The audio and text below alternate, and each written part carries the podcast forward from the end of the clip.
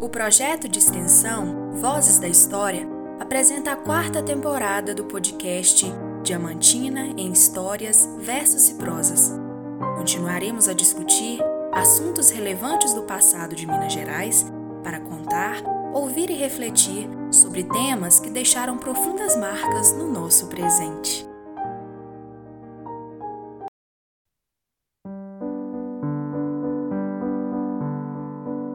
Olá, ouvintes. Eu sou Rogério Arruda, professor da Universidade Federal dos Vales do Jequitinhonha e Mucuri, UFVJM, e coordenador do projeto de extensão Voz da História, que produz esse podcast, juntamente a discentes voluntários do curso de História. Neste segundo episódio, damos continuidade ao tema tratado no episódio anterior, quando falamos da economia em Diamantina no século XIX e início do XX. Agora, vamos falar da produção de cerveja vinho e tecidos na cidade. O roteiro foi produzido pelo professor Marcos Lobato Martins, da UFVJM.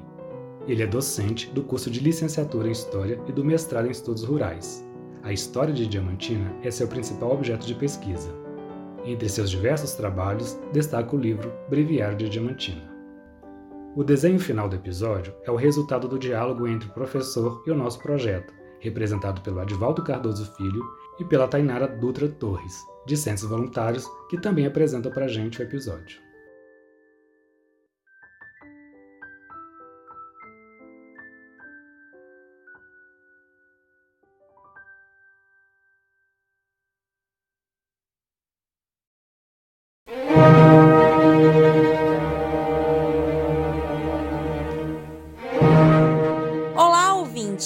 Neste episódio, vamos dar continuidade ao tema da instalação de indústrias em Diamantina no século XIX. Para quem ainda não ouviu o episódio anterior, que é a primeira parte deste, recomendamos fortemente que o façam para compreender melhor como o surgimento de indústrias funcionou como estratégia das elites diamantinenses na superação da crise dos preços do diamante instalada a partir da década de 1870. Assim como se deu com a lapidação em Diamantina, surgiu uma série de pequenas fábricas locais, produzindo uma variedade de bens e produtos que aproveitavam matérias-primas regionais, como a madeira, o couro, o algodão e outros gêneros. Apesar da diversidade da natureza dessas unidades fabris, destacaremos as produções de bebidas, cerveja e vinho particularmente, bem como os tecidos por representarem o setor industrial de maior importância regional, no período compreendido entre a segunda metade do século XIX e as duas primeiras décadas do século XX. Como exemplo dessa diversidade produtiva no aproveitamento de matéria-prima disponível na região, ouvintes, é importante citar a Companhia Industrial Rio Pretana, empreendimento criado no ano de 1893 por Antônio Moreira da Costa, em parceria com os irmãos Mata Machado no distrito, hoje cidade de São Gonçalo do Rio Preto. Esta empresa produzia álcool superior e açúcar, além de beneficiamento de algodão, produtos esses comercializados no mercado diamantinense e da região, especialmente o algodão, que era fornecido às fábricas de tecido de Diamantina e do norte de Minas. Contudo, nosso destaque aqui é para as indústrias de bebidas e têxteis. Então vamos a eles: a cerveja, o vinho e os tecidos. Vinho e cerveja. As novas promessas de desenvolvimento.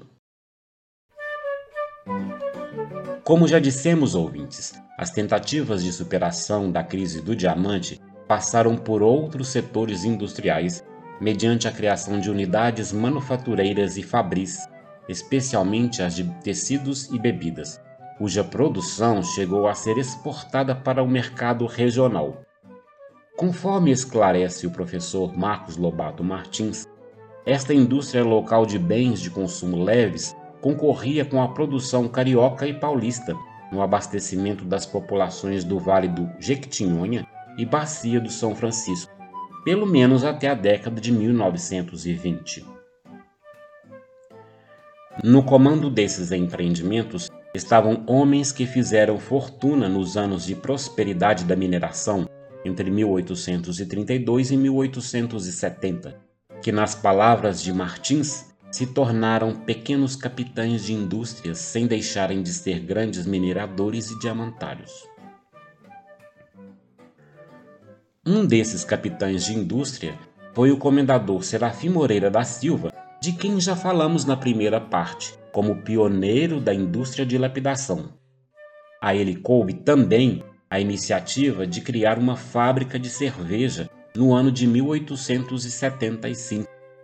Situada na cidade de Diamantina, a fábrica ficou sob a direção de Jacob Schneider, cidadão alemão e mestre cervejeiro que já era fabricante de cerveja na cidade de Juiz de Fora.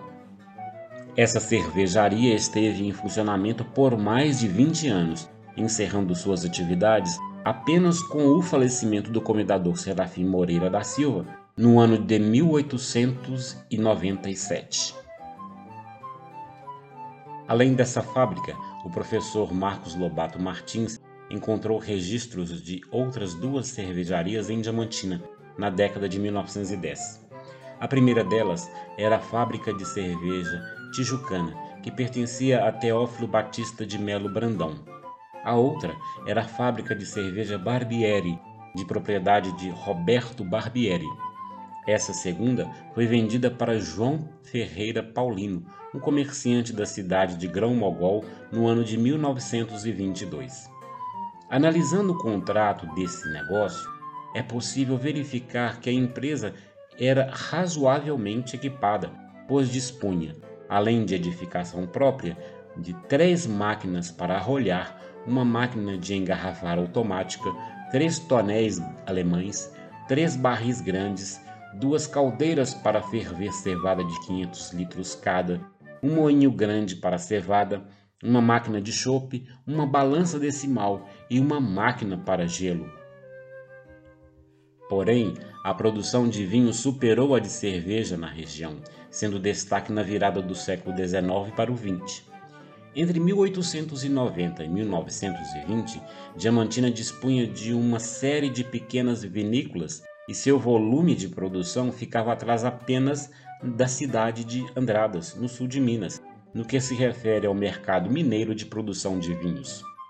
Os jornais da cidade anunciavam a fabricação e a tabela de preços praticada, com destaque para a produção da Quinta do Palácio Episcopal, divulgada no jornal A Ideia Nova, de 1 de junho de 1909, em que o valor do barril custava 40 mil réis e a garrafa 1.300 réis.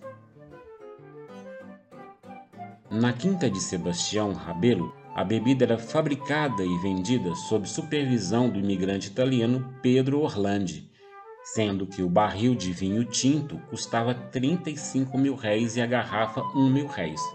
Já o barril de vinho branco saía pelo preço de 55 mil réis e a garrafa a 1.500 réis. Segundo Martins, o principal produtor local era a Quinta do Seminário, que, no ano de 1912, chegou à média anual de 14 mil garrafas, tendo produzido até 18 mil em anos anteriores. Abastecendo a região centro-norte de Minas Gerais, a produção de vinho e cerveja de Diamantina, além da destinação para o consumo interno, era exportada nas caravanas de tropeiros para cidades como Cerro, Curvelo, Bocaiúva, Montes Claros, Minas Novas e Araçuaí.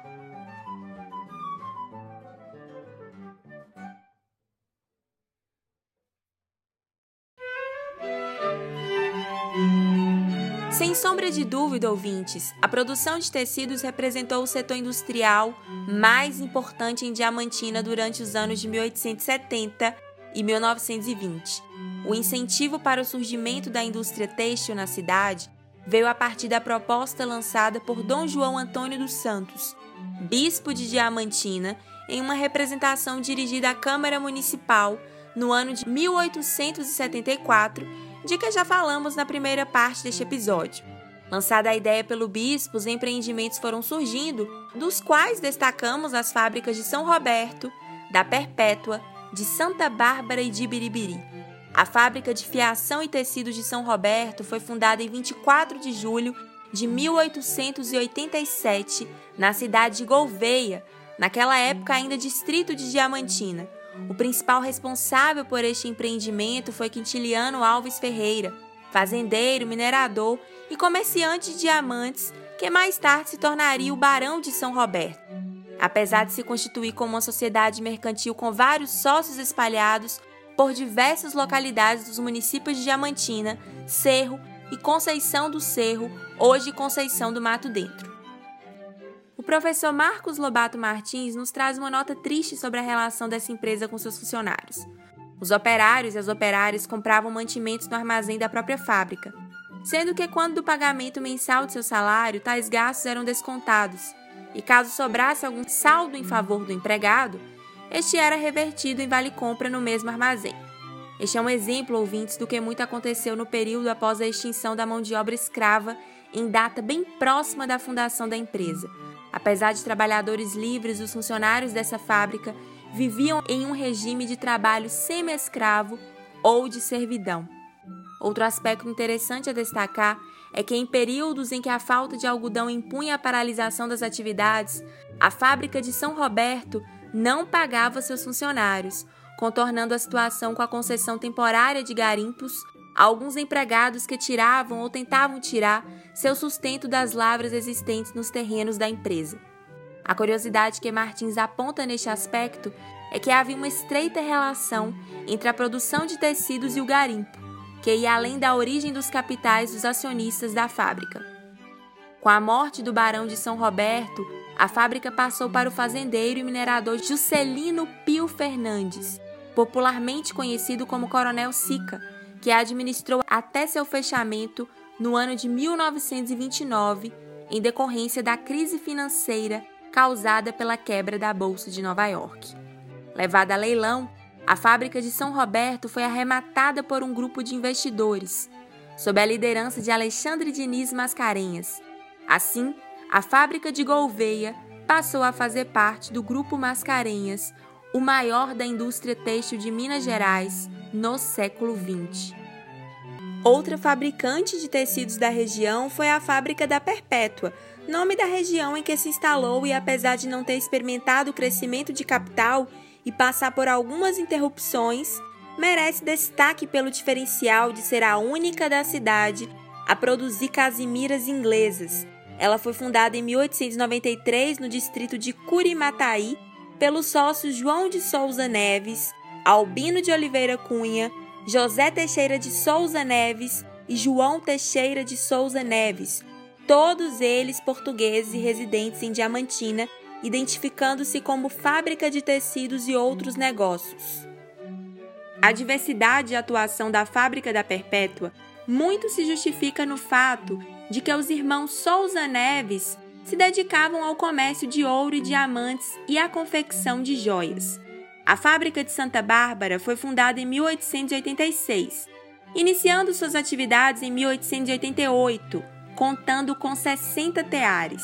Tratou-se do empreendimento mais conhecido dos irmãos Mata Machado, que haviam criado a Companhia Indústria e Comércio Norte de Minas, com o propósito de explorar as potencialidades das terras da região, integrando gestão, transporte, financiamento e comercialização, tendo a cidade de Diamantina como centro de integração mercantil de toda a região norte mineira. Segundo o professor Marcos Lobato Martins, os operários da fábrica de Santa Bárbara eram submetidos a um regime de produção estabelecido em um regulamento específico e detalhado que inclusive previa prêmios, gratificações, fundo de beneficência para idosos inválidos e até a coparticipação dos trabalhadores nos lucros da empresa.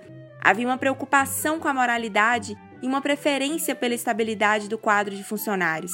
Essas determinações ficaram bem nítidas em 1894, quando o conselheiro João da Mata Machado Júnior, principal gestor do empreendimento, realizou a reforma dos estatutos da companhia sob inspiração das diretrizes da encíclica Rerum Novarum do Papa Leão XIII. Apesar desse organizado modelo de gestão, a Companhia de Santa Bárbara não suportou os reveses econômicos das primeiras décadas do governo republicano especialmente o ajuste recessivo promovido pelo governo Campos Salles, e sem condições de honrar compromissos bancários, acabou encampada pelo Banco Hipotecário do Brasil, no ano de 1904. Contudo, a primeira e também maior dentre as fábricas de tecidos instaladas em Diamantina, ouvintes, foi a de Biribiri, ainda muito conhecida de todos pelo conjunto arquitetônico e belezas naturais de sua sede em torno, hoje um ponto turístico de obrigatória visitação de quem chega a Diamantina. O bispo de Diamantina, Dom João Antônio dos Santos, foi o primeiro divulgador da ideia da criação de uma fábrica de tecidos na cidade, como já falamos aqui. Assim, ele procurou incentivar seus irmãos a desenvolver esse empreendimento, sendo que, em 1876, foi fundada a empresa Santos e Companhia, cujos sócios eram o Major Antônio Felício dos Santos, o Dr. Joaquim Felício dos Santos, irmão de Dom João, além do médico Dr. Antônio Felício dos Santos e o capitão João Felício dos Santos, estes dois últimos sobrinhos do bispo. O maquinário da fábrica de tecidos de Biribiri foi adquirido em Massachusetts, Estados Unidos, e transportado com grandes dificuldades entre o Rio de Janeiro e Diamantina. Iniciou seu funcionamento em 6 de janeiro de 1877 e depois de um período de implantação com 63 funcionários que manobravam 80 teares, passou a operar com 110 teares e 210 operários, dos quais a maioria, em número de 180, eram moças. As instalações dispunham ainda de oficinas de tinturaria, lapidação de diamante e fundição de metais, além de casas para alojamento de diretores e operários, com destaque para um grande prédio para as moças operárias, chamado de convento, e que ficava sob supervisão de Dona Mariana, cunhada do bispo Dom João. A situação financeira da fábrica se deteriorou no contexto do encilhamento da crise econômica que se seguiu à fase de euforia dos primeiros anos da instalação da República. A empresa dos irmãos Felício dos Santos acabou tomando volumosos empréstimos com grandes dificuldades para saldá-los, até que caiu no controle do Banco Hipotecário do Brasil. Comprada pela empresa diamantinense Mota e Companhia posteriormente, foi vendida ao Grupo Mascarenhas no início dos anos 1930 tendo produzido panos de algodão até a década de 1960, quando encerrou definitivamente suas atividades.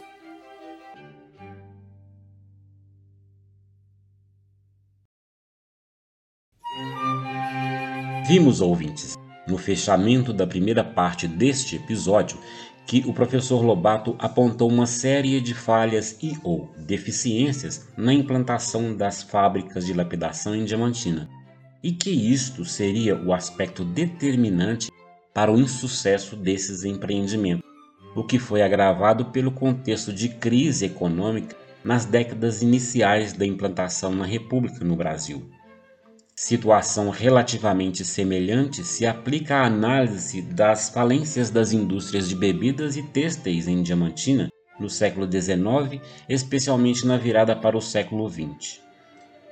Apesar de ter alcançado certo sucesso na distribuição de seus produtos para todo o norte de Minas Gerais, as indústrias de bebidas e de tecidos não suportaram os reveses surgidos das crises econômicas nacionais e internacionais, como a da queda da Bolsa de Valores de Nova York.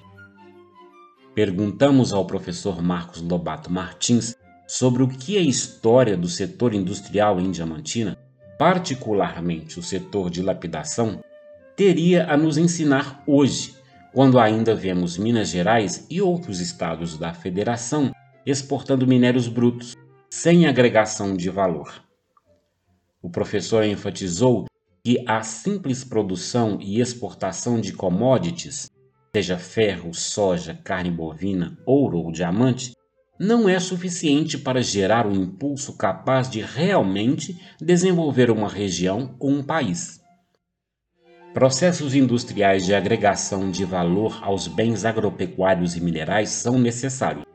Diversificam e complexificam a base produtiva, estimulam o avanço tecnológico e a eficiência geral da economia, criam empregos mais bem remunerados.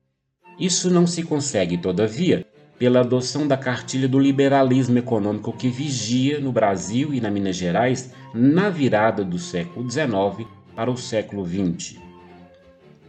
A Diamantina do século XIX às voltas com a crise internacional de preços do diamante, possuía diamante e ouro.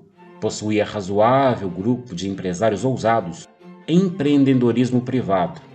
Porém, carecia completamente da ação estatal disposta a alimentar avanços para a mudança do jogo econômico regional e lhe faltava o pacto social, paciente e de longo prazo, em favor da modernização. Em que medida essas coisas ainda continuam faltando ao Brasil e a Minas Gerais de agora? Eis um problema que, segundo Martins, temos que enfrentar.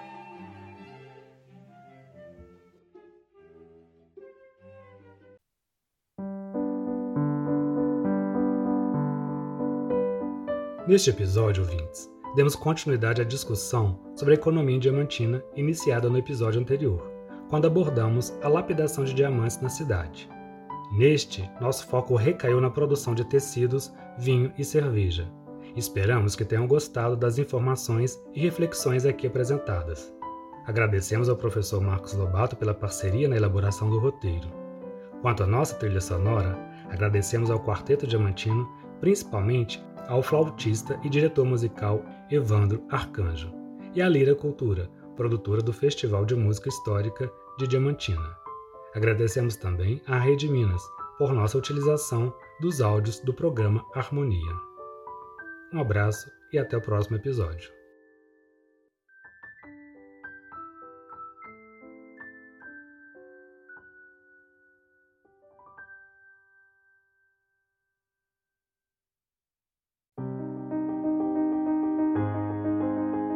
Você ouviu mais um episódio do podcast Diamantina em Histórias, Versos e Prosas, realizado pelo projeto de extensão Vozes da História. Contar, ouvir e refletir. Lembranças e esquecimentos da história em diferentes tempos e espaços. Uma produção de estudantes e professores dos cursos de História e Mestrado em Ciências Humanas da Universidade Federal dos Vales do Jequitinhonha e Mucuri. Se você gostou desse programa, compartilhe com seus amigos e fique ligado em nossos episódios. Agradecemos imensamente pela audiência.